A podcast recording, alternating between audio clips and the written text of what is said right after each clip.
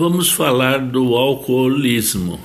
É um problema difícil de ser resolvido e é a causa da destruição de muitas famílias.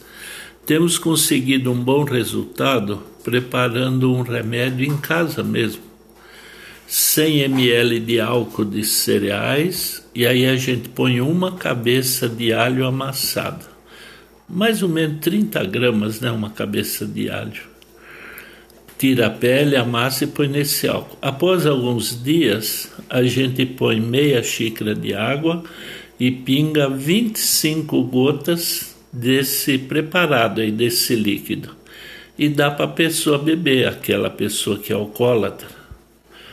E é três vezes ao dia. Esse processo limpa a corrente sanguínea, porque o vício do álcool é no sangue. E ele, com poucos dias, assim, com o passar do tempo, ele perde o gosto da bebida. Eu tenho tido bons resultados fazendo esse tratamento. Nunca fala para o alcoólatra que é para ele parar de beber, porque ele tem o orgulho, como todos nós, né? Não preciso de ajuda, eu paro a hora que eu quero, mas é conversa, ele não consegue parar.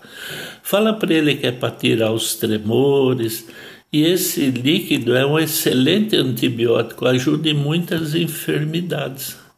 Deus vai ajudar a pessoa a parar de beber e vai deixar a família mais feliz.